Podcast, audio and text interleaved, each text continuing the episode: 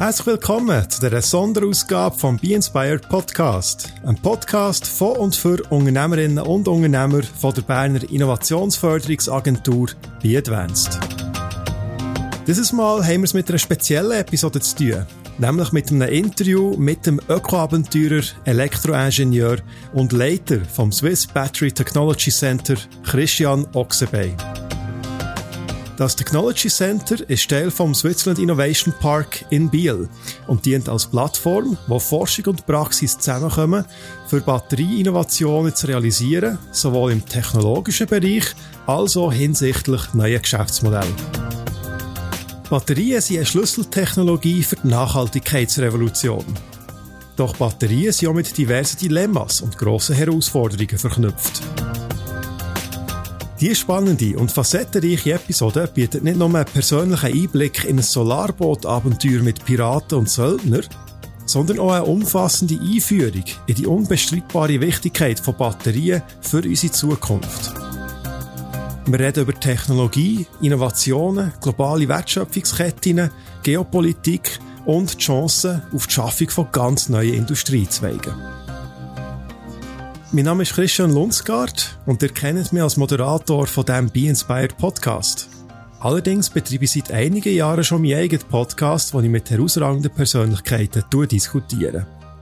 Die Episode mit dem Christian Oxebey stammt aus meinem persönlichen Podcast-Archiv, wo ihr auf allen Plattformen unter dem Namen Sparker Podcast könnt finden und abonnieren ich hoffe, ihr werdet aus dem Gespräch mit dem Christian genauso viele wertvolle Impulse mitnehmen zum Thema Batterien und was sie für die Nachhaltigkeit bedeuten wie ich. Und ich wünsche euch jetzt eine anregende Zeit mit der Sonderausgabe vom Be Inspired Podcast.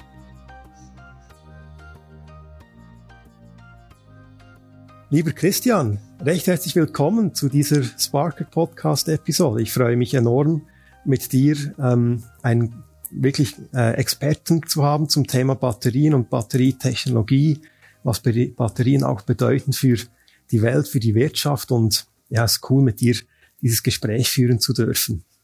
Ich äh, habe bei der Recherche auch festgestellt, dass man dich durchaus nicht quasi nur als Ingenieur äh, betrachten kann, sondern du bist auch Fotograf und auch ähm, äh, Ökoabenteurer darf man sagen. Und was ich damit meine ist, du hast Weltrekorde aufgestellt, nämlich äh, bist du natürlich mit Team und so weiter mit einem Solarboot als erster quasi um die Welt ähm, gefahren. Ein rein solarbetriebenen Boot und das hieß Churanor Planet Solar.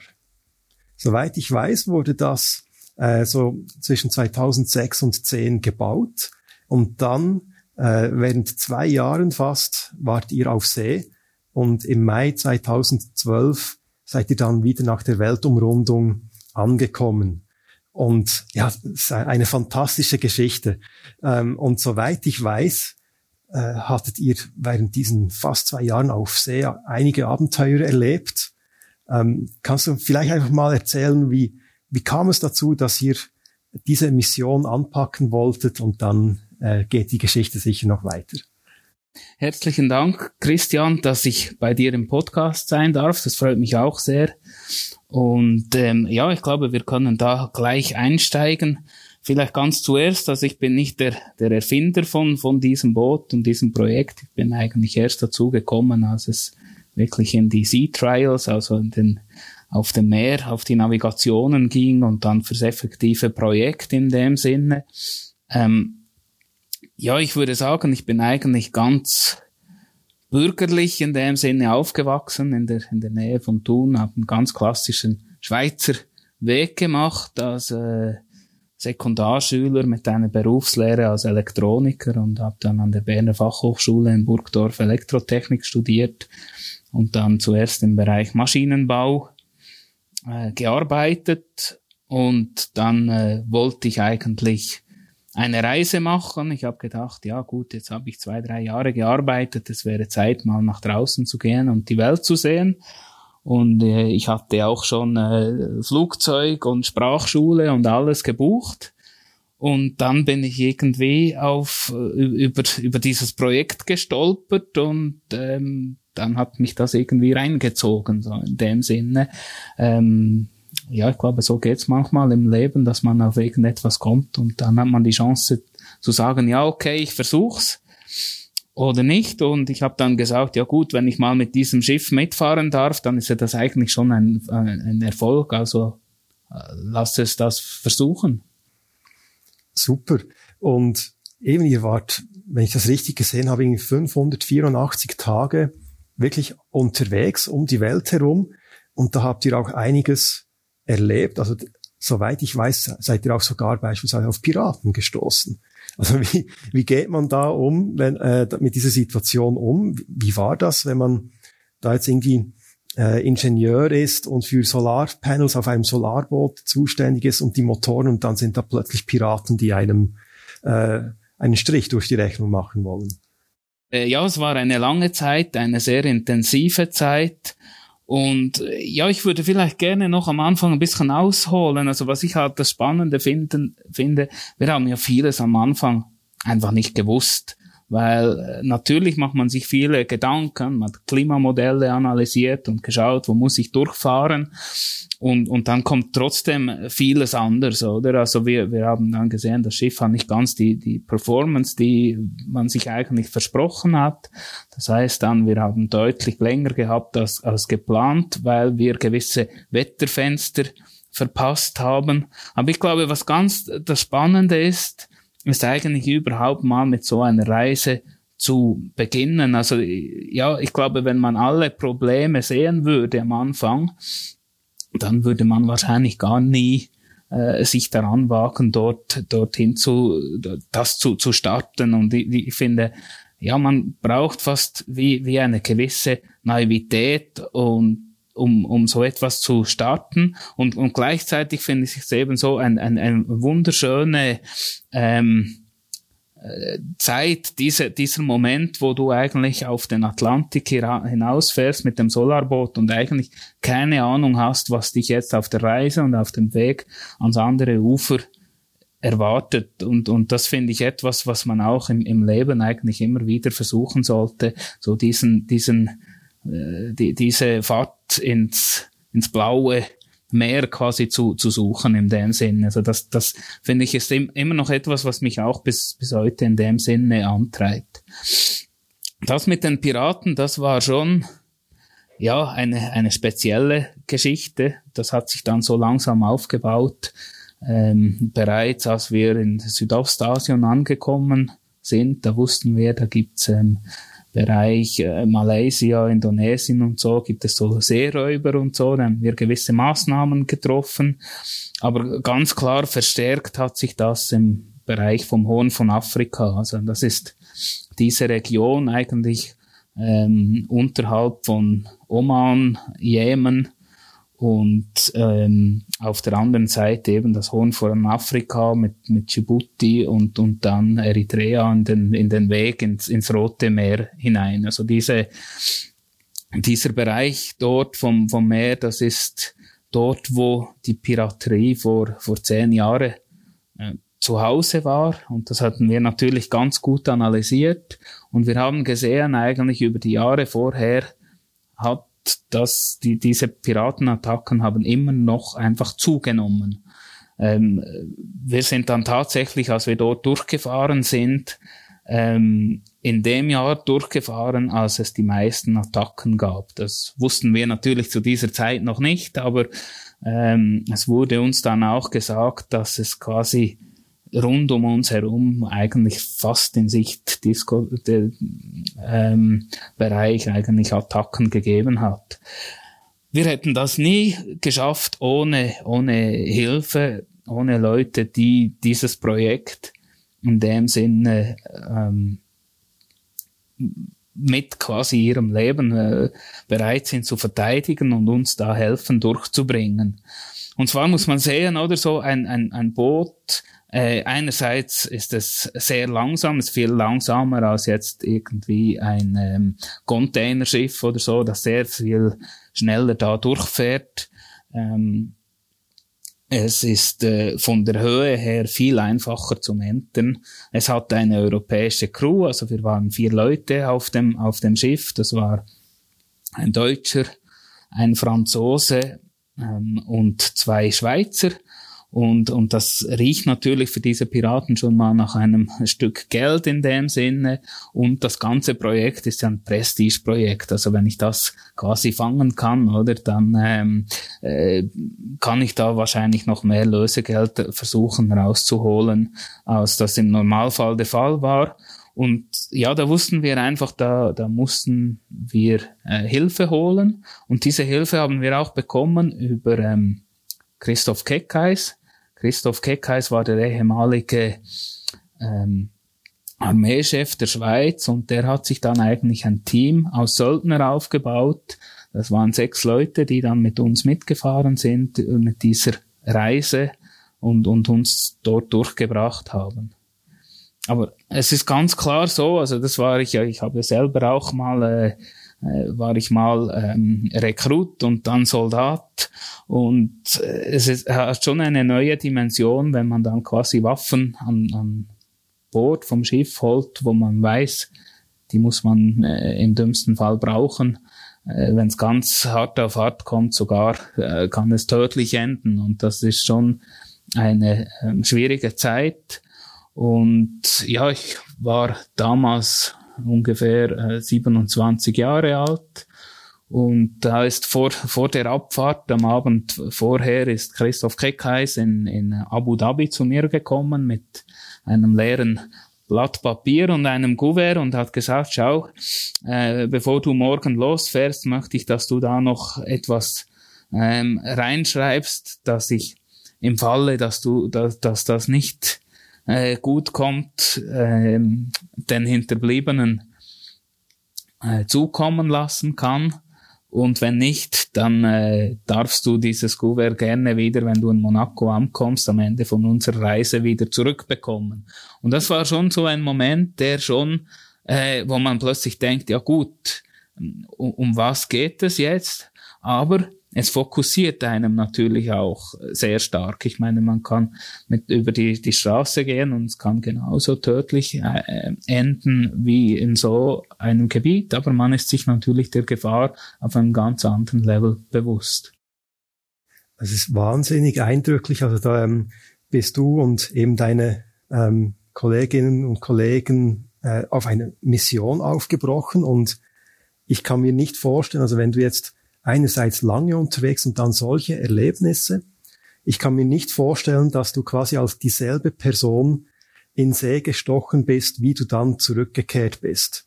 Also was hat sich bei dir verändert? Vielleicht, also hast du die Welt anders angeschaut oder anders mit dem Leben umgegangen danach? Was hat sich da persönlich verändert? Ja, ich versuche vielleicht das eine oder andere Beispiel raus äh, zu, zu picken. Also es war natürlich auch großartig. Wir haben über 30 Länder hatten wir die Chance, irgendwo anzulegen. Das war zwar manchmal sehr kurz, manchmal nur eine Nacht oder ein paar Stunden sind wir weitergegangen, aber grundsätzlich hatten wir die Möglichkeit, in, in sehr viele Kulturen ein, bisschen reinzusehen. Natürlich vielleicht nicht wie, wenn man dieses Land einen Monat bereist oder so, aber zumindest ein, ein bisschen.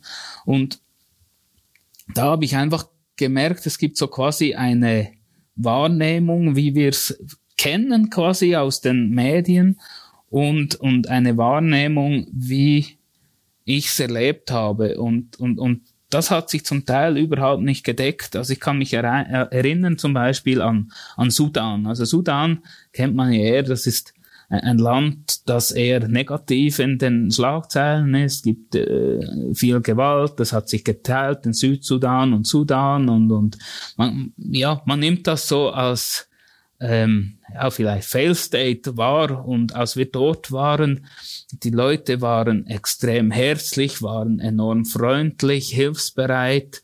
Äh, ich kann mir erinnern, wir, wir hatten das Schiff im Prinzip einfach offen dort hingestellt und sind ähm, auf den Markt gefahren und, und da ist überhaupt nichts passiert, keine Gewalt, keine ähm, äh, Kriminalität und, und ich habe das als einfach ganz anders wahrgenommen, als was es einem eigentlich erklärt ist, wird. Und, und, und das sind sicher so, solche Sachen, die jetzt geblieben sind.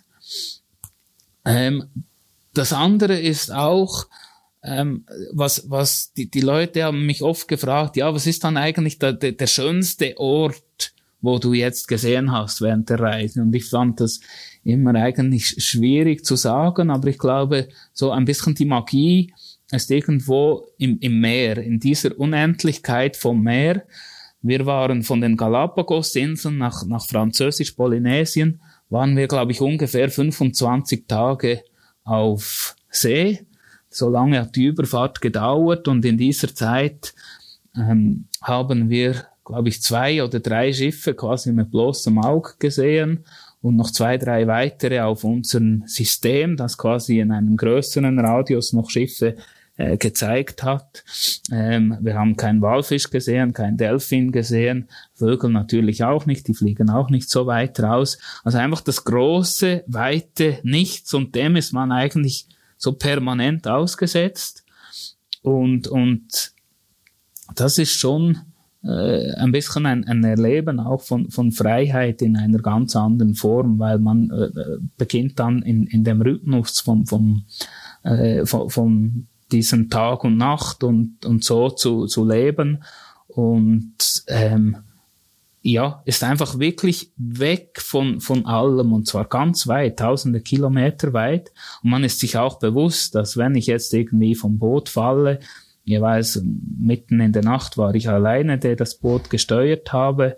Wenn ich da irgendwie runterfalle, dann bin ich weg für immer und das kann einem Angst machen, kann einem lähmen, aber es kann einem auch ein, ein Gefühl von, von, von wahnsinniger Freiheit geben. Es ist sehr eindrücklich. Und als du wieder an Land warst, also quasi vermisst du das, diesen, dieses Gemisch aus Angst und Fokus und Purpose, wie man jetzt neudeutsch sagen würde, oder bist du eigentlich ganz froh, wieder äh, quasi äh, festen Boden unter den Füßen zu haben? Ja, ich glaube, einmal Seefahrer, immer ein bisschen Seefahrer, oder? Also ich glaube, dass es immer einem rauszieht ans Meer und, und ich brauche irgendwie mindestens einmal pro Jahr, wo ich ein bisschen äh, aufs Meer ra mindestens rausschauen muss. Das ist, ist mir schon äh, wichtig. Ja, ich, also äh, man wird einfach irgendwie ruhiger, oder? Also wir leben oftmals heute in einer sehr hektischen Welt und, und sind sehr von irgendwelchen täglichen Problemen getrieben und diese Aussetzen der, der reinen Naturgewalten macht einem äh, sehr viel demütiger in, in dem Sinne. Und, und das ist, ist ein Gefühl, das ich eigentlich, das ich eigentlich sehr, sehr mag, so dieses Ausgesetztsein und sich einlassen auch auf die, auf diese Umgebungsbedingungen. Also quasi, wenn es halt stürmt, kann ich nicht einfach ins nächste Haus gehen und dann ist alles gut, sondern ich bin da mittendrin und es gibt keine andere Möglichkeit, aus dort durchzugehen. Und das ist ein für mich immer noch sehr äh, wunderbares Gefühl, natürlich solange es gut geht.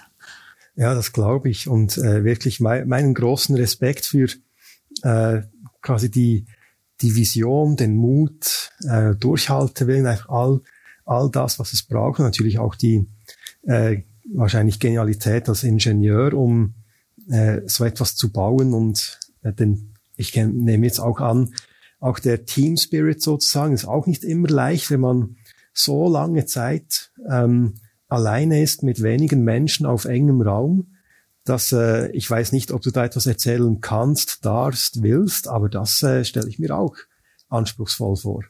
Ja, also das Lustige ist, oder man lernt sich ja nicht dann kennen, wenn der schönste Sonnenuntergang ist und das Meer flach ist, sondern dort, wenn es eben nicht gut geht. Und ich glaube, für, für uns gab es mehrere solche ähm, Momente, wo es gar nicht gut gegangen ist. Und ich glaube, das ist ganz normal bei so einer Expedition, weil sonst hätten sie ja schon viele gemacht, wenn es einfach wäre. Und ähm, ja, einer davon war in, in Abu Dhabi. Wir wollten eigentlich, wir waren im Winter dort. Das, das heißt, es kann auch dort im Winter relativ rau, windig und so sein. Und wir sind aus dem Hafen rausgefahren waren noch kaum zwei, drei Kilometer weit und dann ist ein, ein Teil vom Antriebssystem eigentlich auseinandergefallen. Und das heißt, wir hatten, das war so ein spezieller Katamaran und, und ein Propeller konnte nicht mehr drehen, also der hat sich eigentlich quasi wie ins Schiff reingefressen und ähm, wir haben dann sofort den Anker ins Wasser gelassen und die, die Küstenwache angerufen. Und die Küstenwache ist dann gekommen. Wir haben während Stunden haben wir versucht, dass sie uns abschleppen, wieder in den Hafen zurückbringen. Das hat alles nicht geklappt. Irgendwann wurde es dunkel und dann haben sie gesagt, ja gut, dann können wir euch auch nicht helfen, dann helft euch selber. Das ist auch etwas, was ich so ein bisschen mitbekommen habe in diesem Momenten musst du dir irgendwie selber helfen, also kannst du nicht davon ausgehen, dass da jemand da ist, der dir unter die Arme greift. Und wir haben dann versucht, einfach so weit es geht, irgendwie die Nacht zu überleben. Der Kapitän hat uns dann angewiesen, ja, macht eine Tasche bereit, wo ihr trockene Kleider hat, Pass hat und äh, vielleicht zwei, drei Sachen von der Tour, so dass es im Notfall, dass ihr fähig seid, innerhalb ein, zwei Minuten das Schiff zu verlassen und, ähm, und von Bord zu gehen. Und ja, es hat dann tatsächlich hat die, die, die Ankerkette uns da äh, gehalten bis, bis am nächsten Morgen. Und dann haben wir eigentlich zusammen eine Lösung erarbeitet. Ich kann mich erinnern, wir waren da in diesem Rumpf, der ist sehr eng und, und, und feucht und, und warm war es da drin. Und, und dann habe ich gesagt, ja, könnte man nicht das machen? Und dann ist der nächste gekommen und dann so eine Idee entwickelt, wie wir jetzt das Schiff wieder flicken konnten und haben das dann auch umgesetzt. Und, und innerhalb von ja, ungefähr einem Tag waren wir dann wieder zurück im Hafen, haben wir das, das Schiff in dem Sinne retten können. Und das ist eigentlich der Moment, wo wo dann auskommt, ob eine, eine Crew zusammenarbeiten kann oder nicht. In diesem Moment, wo alles runter und drüber geht und, und ob sie bereit ist, Lösungen zu, zu entwickeln. Und das hat uns die, diese Momente, also es war mehr als einer, aber dieser jetzt ganz bildlich, hat uns enorm zusammengebracht als, als Crew und, und eigentlich das, was, was eben eine Freundschaft dann schlussendlich ausmacht und ähm, weil du dann eigentlich blind aufeinander vertrauen kannst. Und, und dieses Vertrauen musst du zuerst erarbeiten. Wenn es aber mal da ist, ist es fast unzerstörbar. Und, und das ist sicher etwas, was ich auch von, von dieser Tour mitgenommen habe. Ja, danke vielmals, dass du uns quasi einen Einblick gewährt hast in, in dieses Abenteuer. Also du hast die Bezeichnung Öko-Abenteuer also mehr als verdient. das äh, muss man definitiv sagen. Ich, ich glaube nicht, dass ich jemals diesen äh, Mut aufbringen würde. Und ich finde, das zeigt ja, wie, wie bei dir, ähm, du bist quasi nicht einfach nur ja, Ingenieur und interessiert, interessierst dich halt ein bisschen für, ähm, sagen wir jetzt mal, Energiesysteme oder Batterien oder so, sondern da ist wirklich, da ist eine sehr starke Überzeugung dabei und du gehst da wirklich mit Herzblut und allem, was du hast, hinein, auch für diese, für Innovation, für Fortschritt in diesen Themen und das finde ich äh, wirklich ähm, beeindruckend. Und übrigens finde ich auch noch wichtig zu erwähnen, äh, ein Podcast hört man ja nur, aber du hast ja schönerweise eben Fotos gemacht von, äh, von dieser Reise und das, ähm, ich würde gerne dann deine Webseite irgendwie in den äh, Show Notes platzieren, dass sich die Leute da auch ein bisschen noch äh, das bildlich vorstellen können. Und äh, damit vielleicht, auch wenn wir hier noch ganz lange, äh, ich gerne weiterfragen würde, ich möchte auch extrem gerne in dein Wissen hineinsteigen, äh, wo es um, um das Thema Batterien geht. Und das klingt jetzt halt vielleicht ein bisschen äh, banal, ja, Batterien, das, die kleinen Teile, wo man irgendwie in die Fernbedienung äh, steckt, aber das ist ja, Batterien sind ja viel mehr als das. Es, ähm, äh, es gibt ganz verschiedene Batterietypen und natürlich, man hört ja oft, ist auch wahnsinnig wichtig für die ganze quasi Nachhaltigkeitsrevolution, die wir schaffen müssen. Also Batterien ganz ein großes Thema.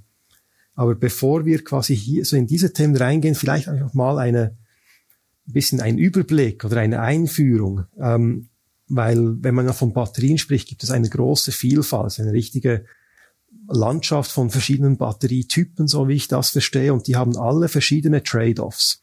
Also es geht ja irgendwie darum, äh, wie groß soll eine Batterie sein, welches Gewicht, wie viele Ladezyklen, welche Temperaturen sollen sie aushalten und so weiter. Ähm, und ich denke, jetzt rein theoretisch könnte man ja sagen, ja, ein, ein Stausee ist eine Batterie, speichert Energie, aber natürlich auch die Elektroautos haben Batterien, Smartphones und so weiter.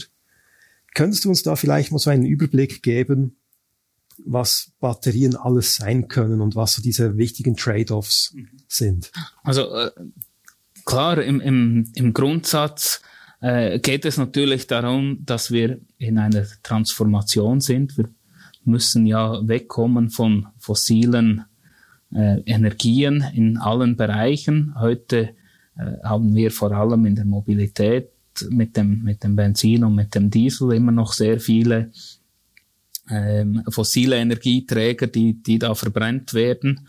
Ähm, das ist ja eigentlich auch eine Batterie, ist auch Speicher, also das ist auch gespeicherte Energie, die wir über Millionen oder die die, die, die Erde über Millionen von, von Jahren gespeichert hat und die wir jetzt in dem Sinne ähm, verbrennen und, und, und damit Energie gewinnen.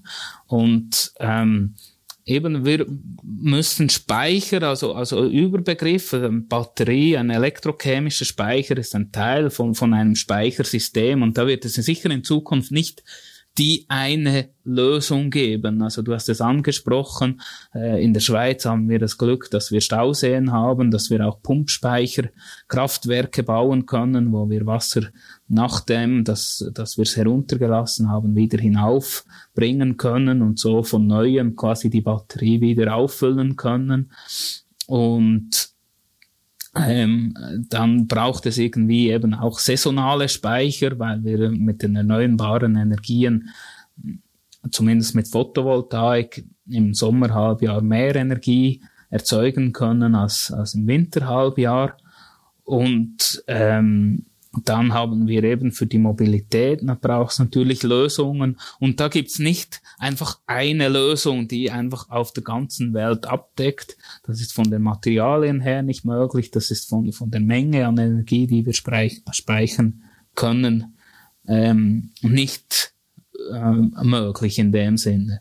Und ja, wenn wir jetzt auf, auf ähm, wirklich elektrochemische Speicher eingehen, und, und ähm, da Batterien betrachten, gibt's sicher verschiedene Technologien. Ich denke, vielen ist bekannt die Bleibatterie, die man von, vor allem von der Starterbatterie kennt im, im, im Auto, aber auch noch viele Gabelstapler oder so kleine Elektrofahrzeuge, die wir zum Beispiel heute noch in, in Zermatt oder ins HSV oder anderen Dörfern, die, die autofrei sind, haben, sie haben diese, diese Bleibatterietechnik. Und ähm, natürlich auch vielen ist bekannt sind die Lithium-Ionen-Batterien, die wir vor allem von mobilen Applikationen her kennen, äh, Laptops, ähm, irgendwelche Gadgets, Smartphones, Tablets und die es eigentlich eben auch in den letzten zehn Jahren in die E-Mobilität gekommen sind. Aber natürlich gibt es auch noch andere Technologien. Früher hatte man noch die Nickel-Cadmium-Batterien und die Nickel-Metallhydrid-Batterien. Das sind halt Technologien, die jetzt aussterben werden. Dafür kommen äh, Natrium-Batterien, äh, Salzbatterien und so. Das sind neue Technologien, die sich eben zum Beispiel als Energiespeicher eignen und wir werden sicher auch noch radikal neue Technologien in Zukunft sehen zum, zum Speichern von, von Energie, weil wir ja mit dieser Transformation eigentlich erst begonnen haben und, und eigentlich am Anfang von, von dieser Revolution uns jetzt befinden, auch wenn Batterien schon seit einer Weile existieren. Ja, du, du sagst es jetzt gerade, das Stichwort eben Transformation und Revolution, also dass eben Batterien ähm, haben wirklich auch eine gesellschaftliche und wirtschaftliche Relevanz. Ähm, nehmen wir die Klimathematik oder eben E-Mobilität, ähm, erneuerbare Energien, das hast du alles erwähnt. Ähm, wie, wie situierst du die, die Rolle der Batterie eben in diesem in diesen Themen drin? Wie, wie hoch ist die Relevanz der Batterie, damit beispielsweise E-Mobilität gelingt oder eben diese anderen Transformationen? Ja, also Batterien ist ganz klar eine Schlüsseltechnologie da, dafür. Also in, in Anführungszeichen das Erzeugen der ähm, elektrischen Energie mit, mit nachhaltigen Quellen ist eigentlich einfach, aber das Speichern, das Aufbewahren der Energie, das ist eigentlich die, die, die große Herausforderung, die, die wir haben. Und ähm, gerade in der in der Mobilität natürlich ist das ist das die ist das die die, die, die Schlüsselkomponente für eine eine nachhaltige Mobilität.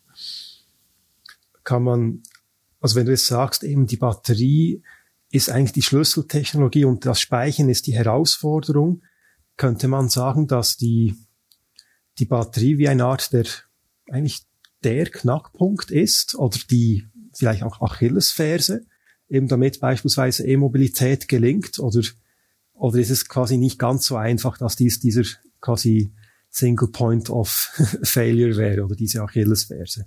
Ja, nein, ich glaube schon nicht. Ich, ich, ich würde dir so, so ein Ja und ein Nein sagen. Also es ist eben, es ist eine ganz wichtige Komponente und ich denke, wir gehen dann noch ein bisschen im Detail darauf hin. Es hat natürlich Herausforderungen, diese Batterie. Das ist die ganze Thematik rund um Rohstoffe und um im Prinzip die Ökobilanz, also welche Emissionen vor allem CO2, Treibhausgasemissionen entstehen da bei der, bei der Herstellung ähm, der, der Batterie. Das ist sicher eine Schwierigkeit.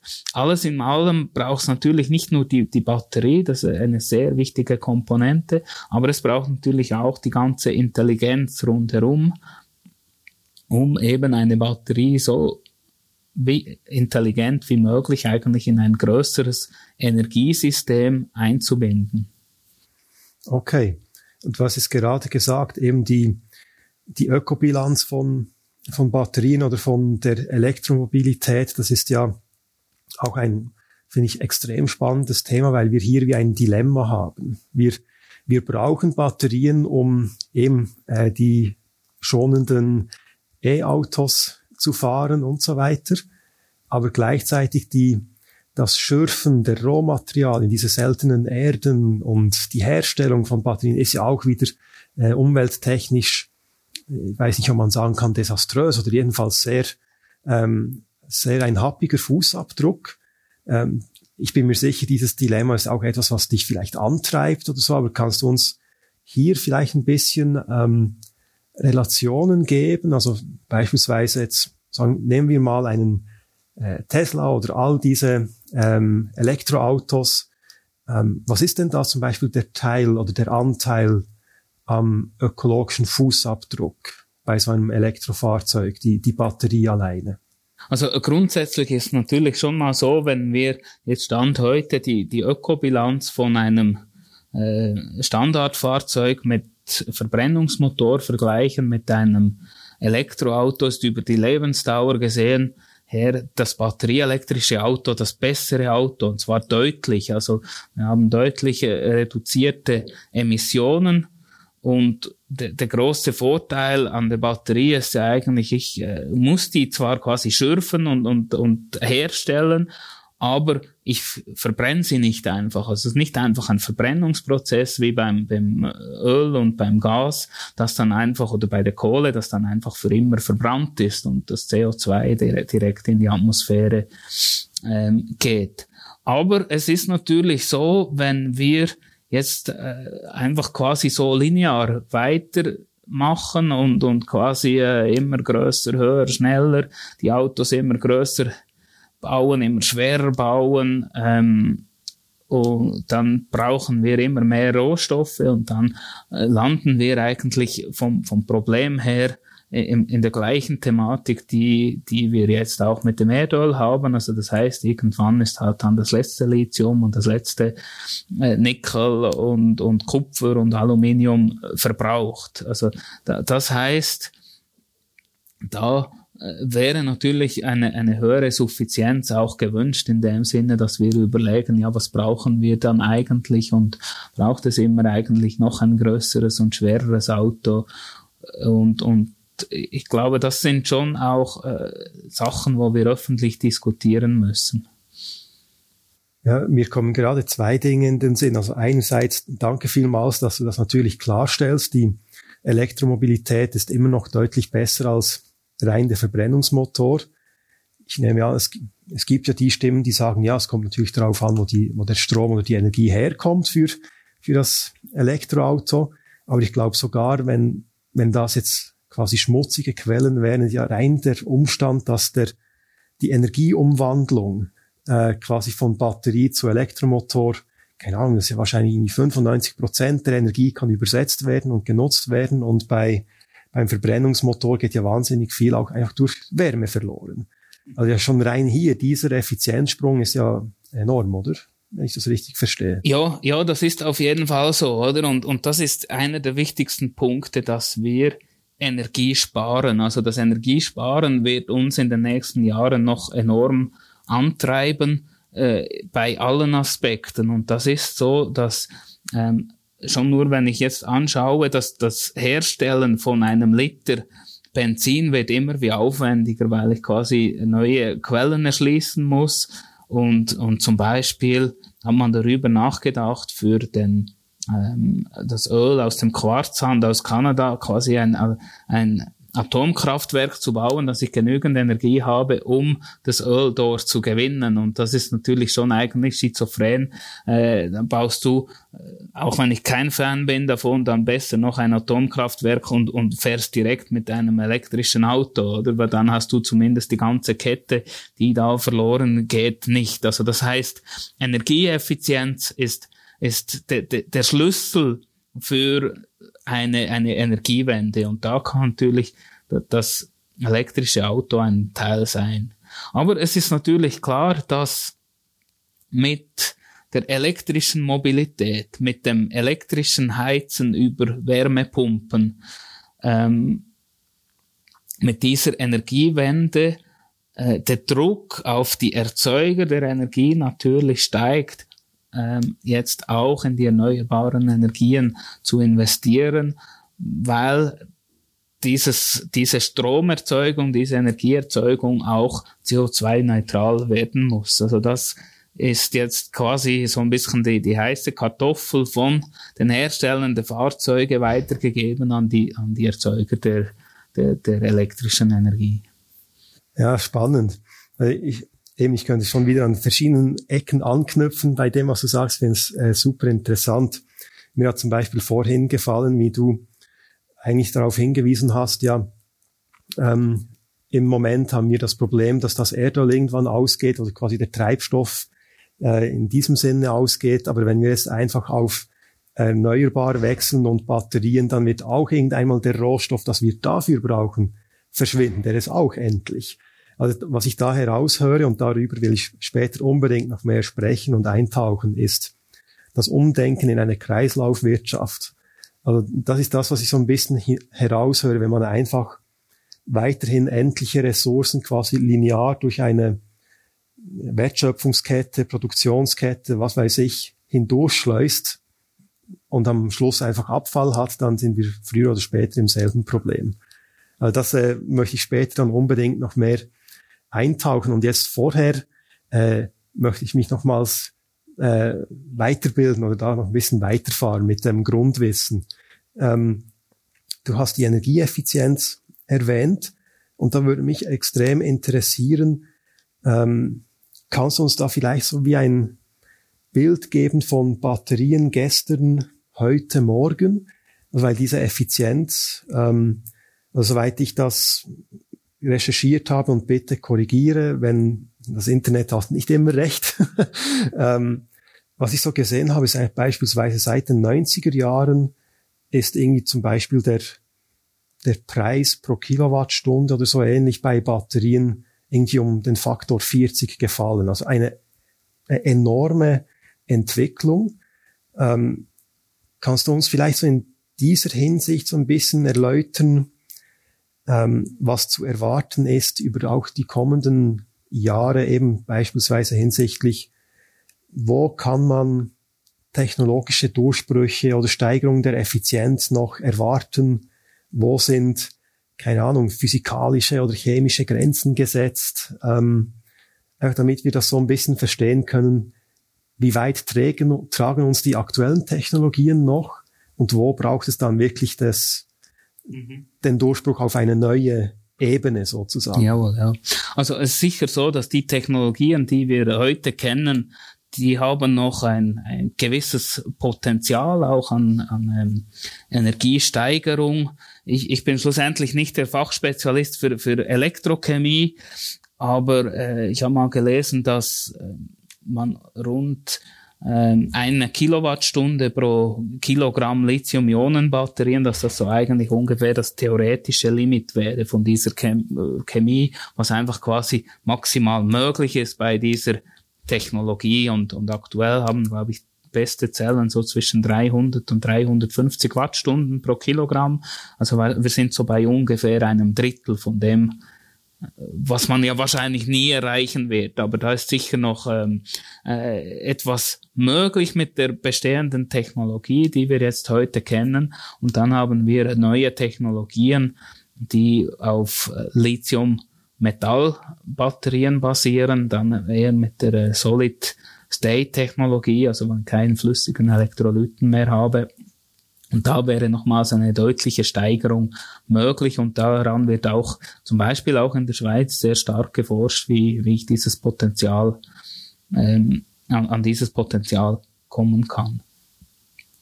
Wie du ganz richtig gesagt hast, ähm, wir haben natürlich eben äh, Chemien, die sich sehr langsam ähm, äh, entwickeln, wie die, die, die Bleibatterie, die wir eben noch kennen von der Starterbatterie in einem Auto und so, die vor 100 Jahren schon relativ ähnlich funktioniert hat wie heute. Damals hat man auch Elektroautos damit gebaut. Es gab eine Zeit, in, New York hat es mehr Elektroautos gegeben als solche mit Verbrennungsmotoren. Ähm, auch in der Schweiz hat man bereits äh, vor rund 100 Jahren elektrische Nutzfahrzeuge gebaut. Ähm, aber die hatten einfach, also es gab die Leistungselektronik nicht, es gab die ganze Software nicht und es gab natürlich die Lithium-Ionen-Batterien auch nicht. Ähm, wenn wir jetzt so ein bisschen nach gestern und heute schauen, du hast gesagt, eben, das ist ganz massiv, wie der Preiszerfall ist zwischen Anfang der 1990er Jahren und heute im, im Lithium-Ionen-Batteriebereich. Und man geht eigentlich davon aus, dass das auch noch bis zu einem gewissen Punkt über die nächsten zehn Jahre so weitergeht. Und das ist auch ein Grund davon, ist, dass jetzt ganz gewaltige Kapazitäten an Batteriefabriken aufgebaut werden. Das heißt quasi Economy of Scale.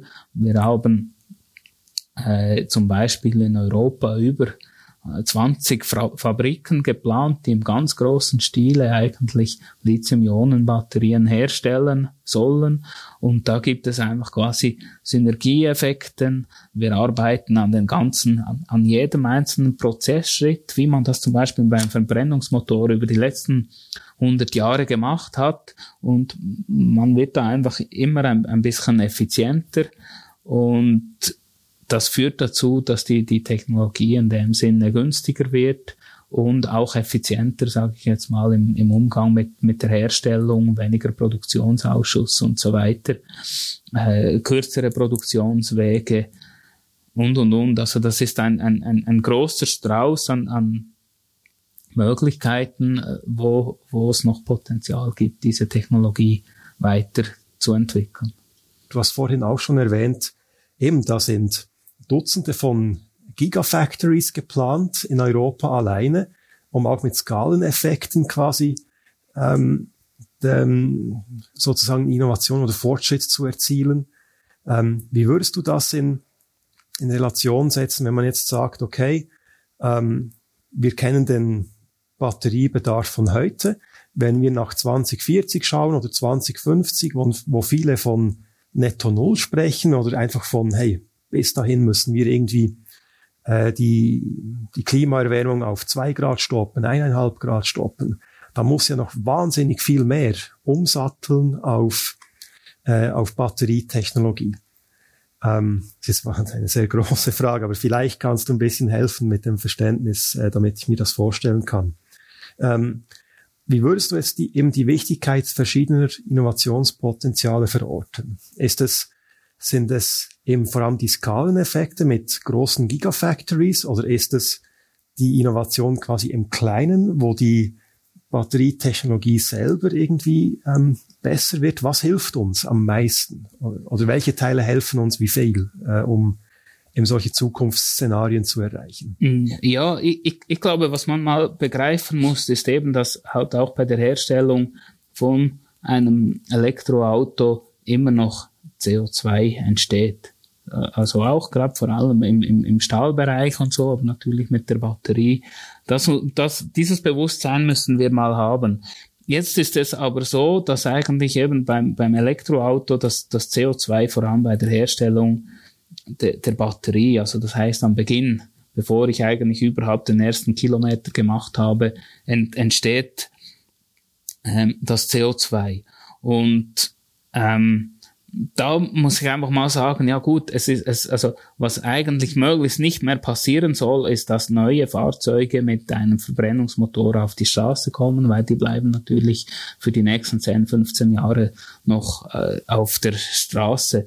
Und deshalb sage ich jetzt mal, mal ein, ein Elektroauto ist eine low-hanging fruit, weil es mal die Ökobilanz schon, schon deutlich verbessert und wir müssen uns ja eigentlich mal Zeit verschaffen. Also das heißt, wir müssen mal die, die ersten 50 Prozent CO2 Reduktion möglichst schnell schaffen und, und da kann das Elektroauto in der heutigen Form in dem Sinne stark dazu etwas beitragen, weil ich glaube, es ist eine Utopie, dass wir jetzt einfach von heute auf morgen aufhören, äh, zu mobil zu sein, auch wenn uns Corona da natürlich sicher auch ähm, neue Wege aufgezeigt hat, aber wir werden auch in Zukunft mo mobil, mobil sein und, und, und da äh, kann das natürlich helfen, vor allem gerade in Ländern, wo der öffentliche Verkehr nicht im gleichen Sinne ausgebaut ist wie in der Schweiz.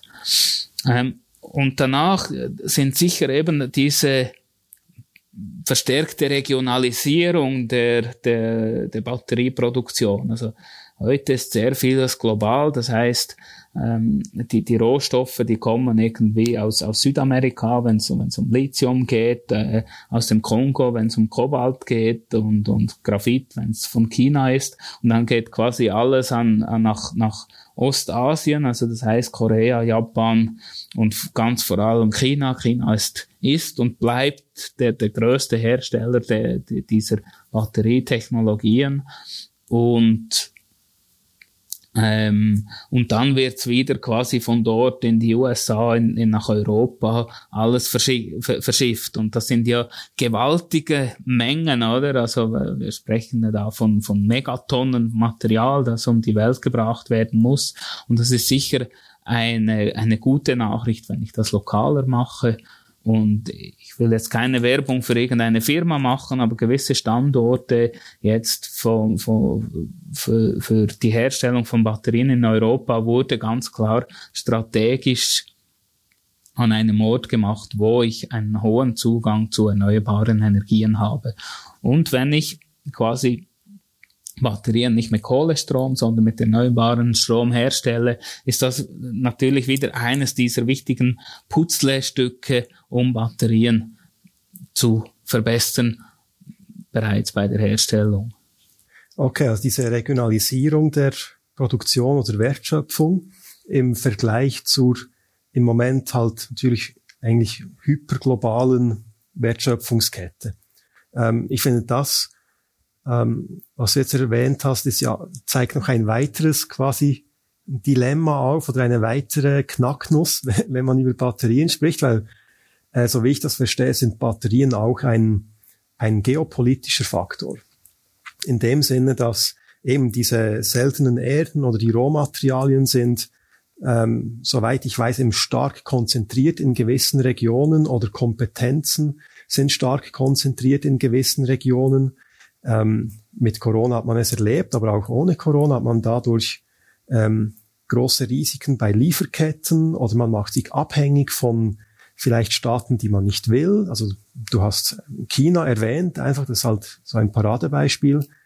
Ähm, also siehst, siehst du das auch so, dass eben quasi Batterien in diesem geopolitischen Verhältnis auch betrachtet werden müssen oder äh, überschätze ich das jetzt gerade ein bisschen? Ähm, ja, doch, also ich, ich glaube schon, oder? Also ich glaube, Rohstoffe generell müssen in einem geopolitischen Umfeld betrachtet werden. Ich glaube, es spielt fast keine Rolle, welche es sind. Wir sehen das aktuell mit dem, mit dem Öl- und Gaspreis, der zum Beispiel Stand heute viel höher ist als, als vor einem Jahr.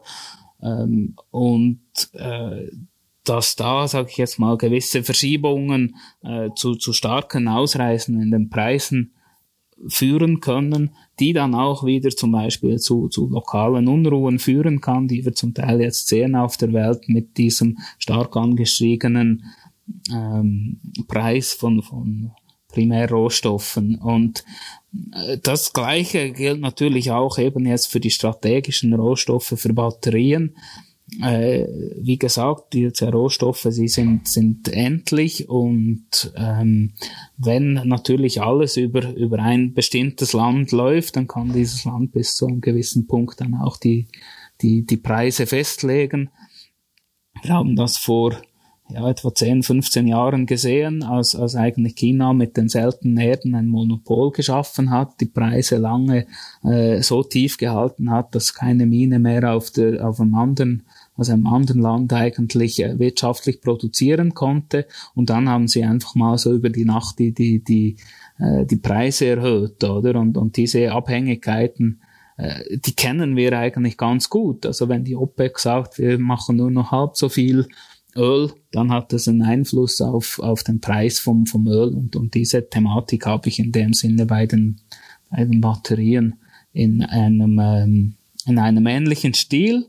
Ich habe aber trotzdem gewisse Hoffnungen, eben also wenn, wenn eine Technologie plötzlich so wichtig gibt, dann macht das auch erfinderisch. Und wir sehen jetzt zum Beispiel, dass, äh, dass man versucht, aus dem Oberrheingraben, also das ist eigentlich ähm, diese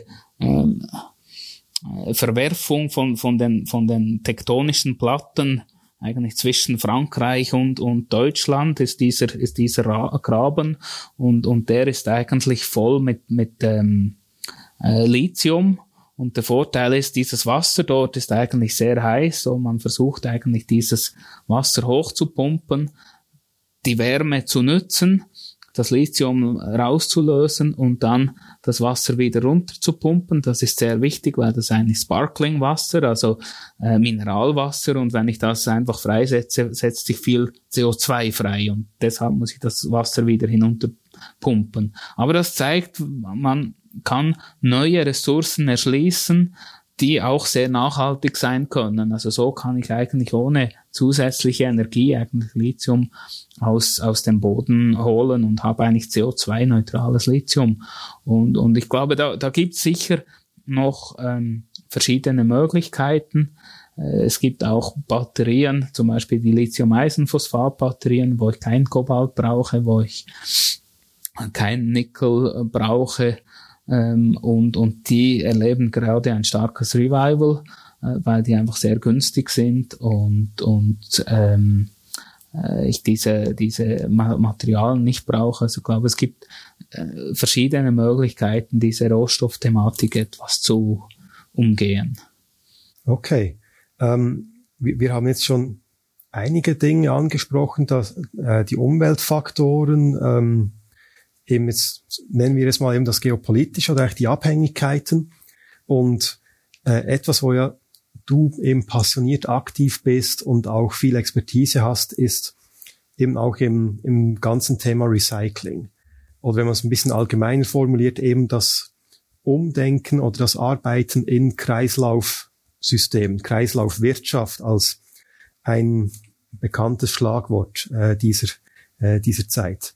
Ähm, denn wenn man ja eben in Kreisläufen arbeitet und zum Beispiel weniger Rohstoffe verbraucht äh, als Input, wenn man eben mehrere Zyklen mit denselben Rohstoffen gehen kann, ähm, ist das schon mal ein guter Faktor hinsichtlich Rohstoff- oder Rohmaterialabhängigkeiten. Dann hat man natürlich auch sicher eine bessere Umweltbilanz, wenn man in diesen Kreisläufen arbeitet.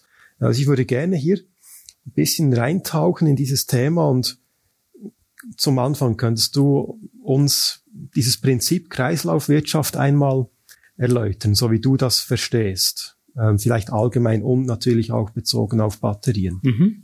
Ja, sehr gerne. Ich finde sehr schön, hast du das Wort Kreislaufwirtschaft angesprochen. Das muss das langfristige Ziel sein dieser Industrie. Und zwar ähm, eben, wenn wir einfach weiterhin am Ende vom Lebenszyklus ein, entweder ein Downcycling der Rohstoffe machen oder sogar äh, im, im dümmsten Fall die Rohstoffe verbrennen oder an die Halde legen, dann sind wir langfristig nicht besser als, als wir es heute sind. Könntest du mir kurz den Begriff Downcycling erklären? Ist das, also was ich damit verbinde, und ich möchte kurz schauen, ob ich es richtig verstehe. Äh, wenn wir Plastik nehmen, dann äh, beim Downcycling ist quasi bei jedem Wiederverwendungsschritt wird die Qualität äh, tiefer. Also sagen wir mal, man hat vielleicht Top-Plastik ganz oben und dann irgendeinmal mit ein paar Downgrading oder Downcycling-Zyklen kommt man plötzlich bei der PET-Flasche an und dann irgendeinmal noch beim Plastik, sagte man im, im Supermarkt findet. Also ist das, ist das gemeint mit Downcycling? Ja, ganz genau. Also äh, es geht wirklich darum, ähm, dass sich aus einer alten Batterie wieder eine neue Batterie herstellen kann. Und das ist im Prinzip dann ein, ein Kreislauf. Und wenn ich eben aus einer alten Batterie dann aus den Materialien ähm, zum Beispiel einen Straßenbelag mache, dann ist das, ist das ein Downcycling. Und jetzt gibt es sage ich mal, Zwischenformen dazwischen. Also es gibt einerseits äh, die Möglichkeit von, von Second Life Speichern. Und zwar hatte man lange so die, die, die, die landläufige Me Meinung, ja, ich kaufe ein Auto und damit ich dieses Auto 15 Jahre benutzen kann, brauche ich drei Batterien.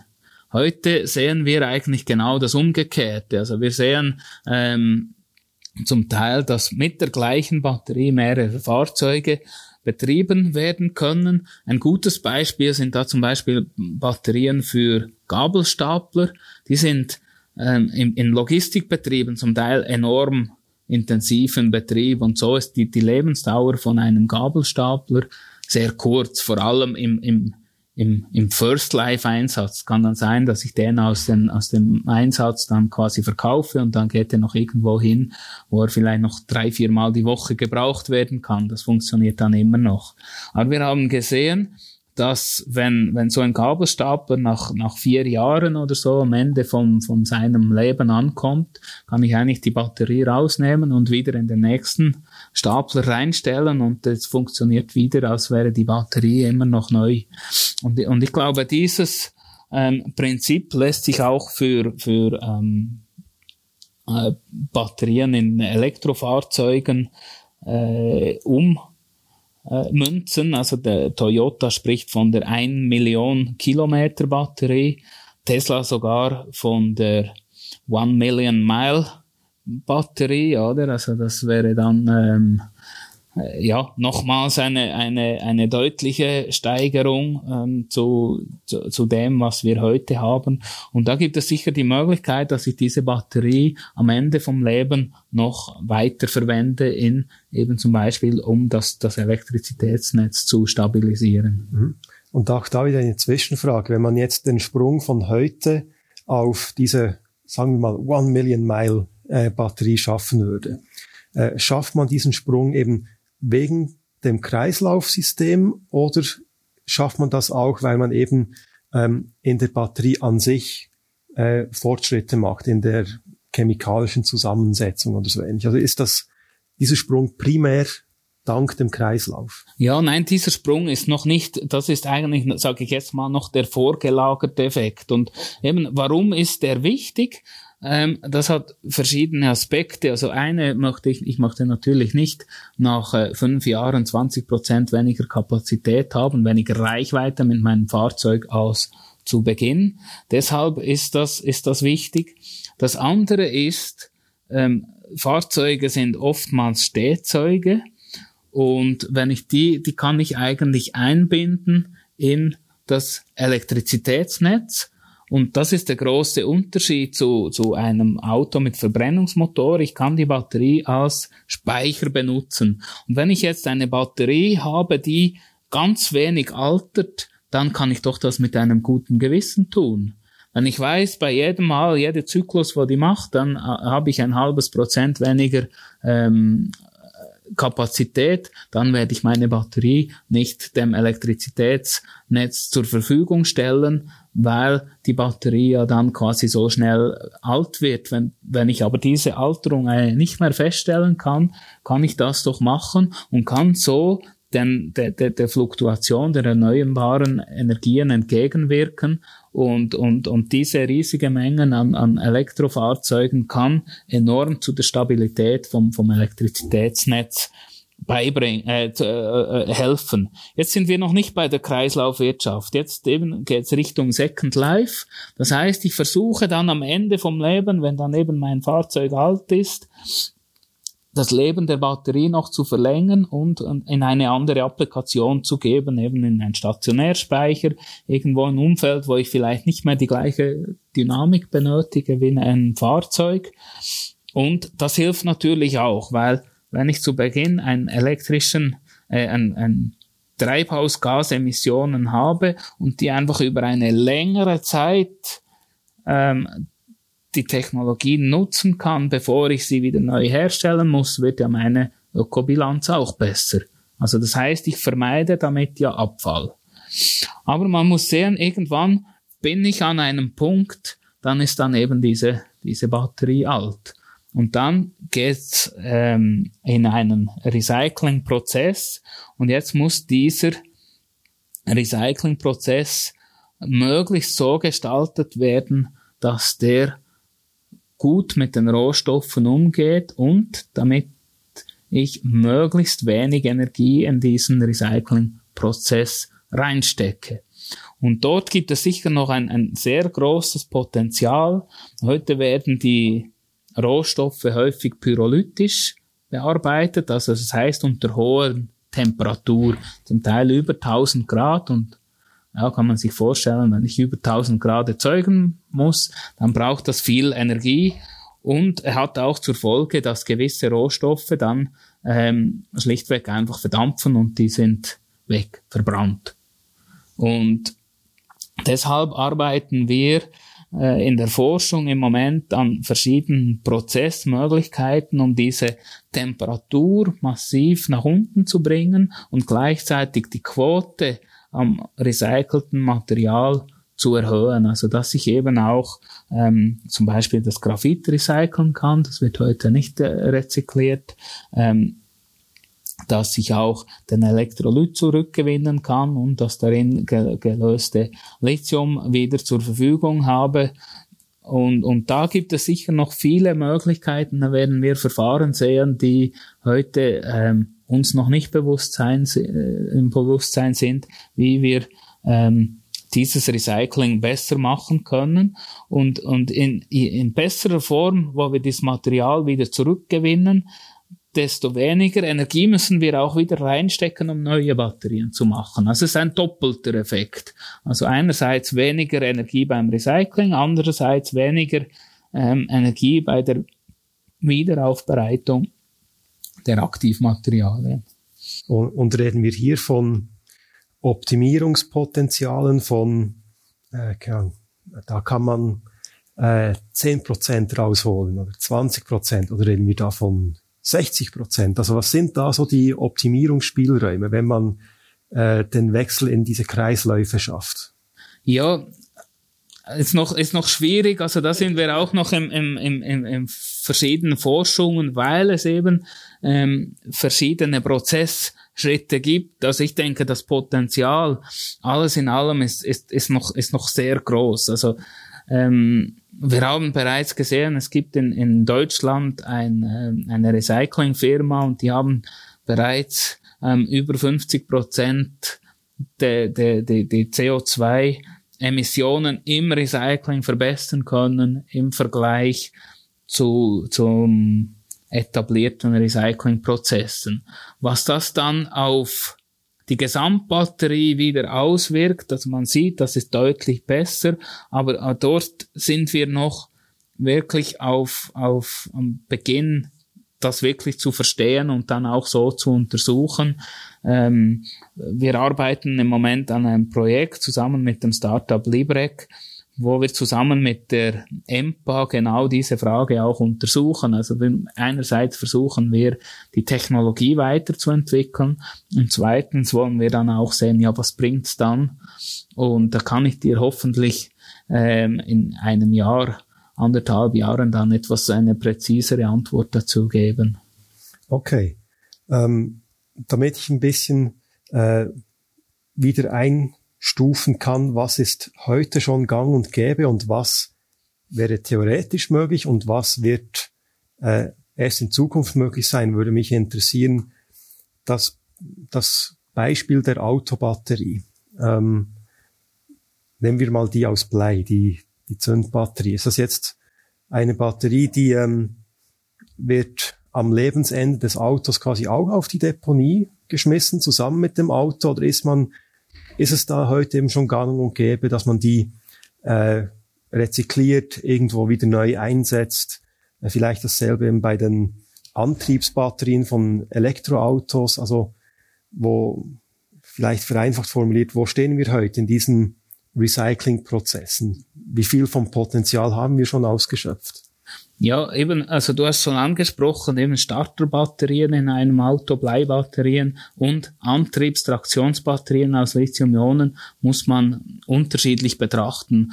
Und du hast tatsächlich recht, also bei den Bleibatterien gibt es eigentlich eine äh, etablierte Kreislaufwirtschaft ähm, man versucht zwar die, die, die Recyclingquoten da noch zu erhöhen, aber das funktioniert eigentlich schon, schon relativ gut, dass man das Blei wieder rezykliert, wieder aufbereitet und in neue Batterien bringt. Also das äh, gibt mir persönlich auch viel Hoffnung, weil es eigentlich zeigt, doch, ähm, wo ein Wille ist, da ist auch ein Weg. Das ist äh, technisch machbar, kann man zwar von der Technologie her nicht vergleichen, äh, ist, ist komplett andere Technologie, ist viel einfacher, ist Flüssigkeit, das kippe ich raus oder das Blei raus, als bei den Lithium-Ionen-Batterien.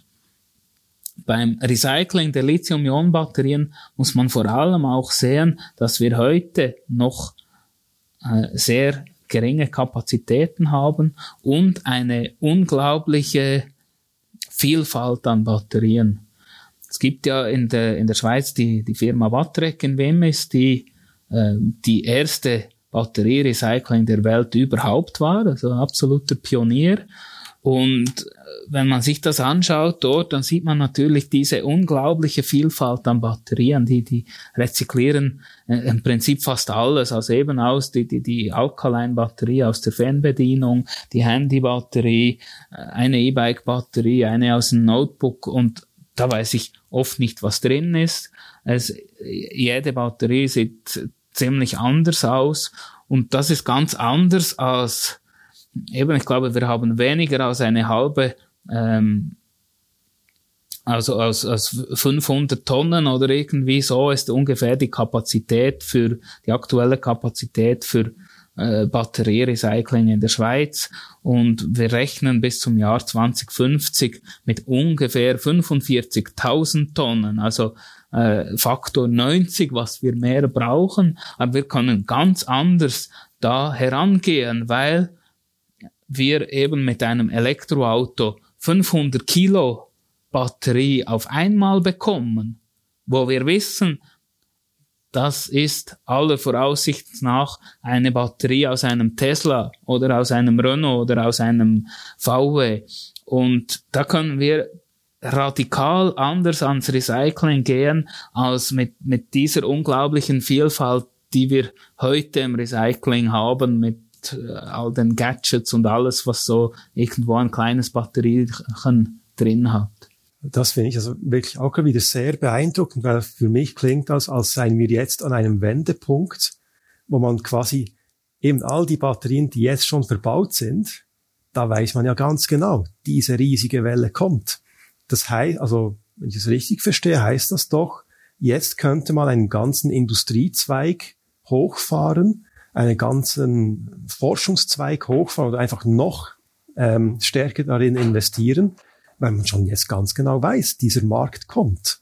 Also für mich als Laie klingt das wie evident. Da sind Geschäftsmodelle, da sind äh, Wachstumspotenziale, da, das lohnt sich ökonomisch. Ähm, wie siehst du das? Ja, also da bin ich total überzeugt, dass das kommt.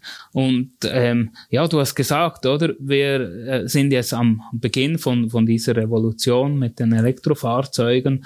Und natürlich kommt das mit dem Recycling dann erst 10, 15 Jahre nachgelagert, weil dieser Markt dann ähm, erst eben hochläuft. Im Moment sind die Rücklaufraten noch, noch in dem Sinne sehr gering von der, von der E-Mobilität und, und deswegen werden wir das erst jetzt äh, ab 2025, 2030 dann wirklich diese Fabriken live sehen, die da gebaut werden.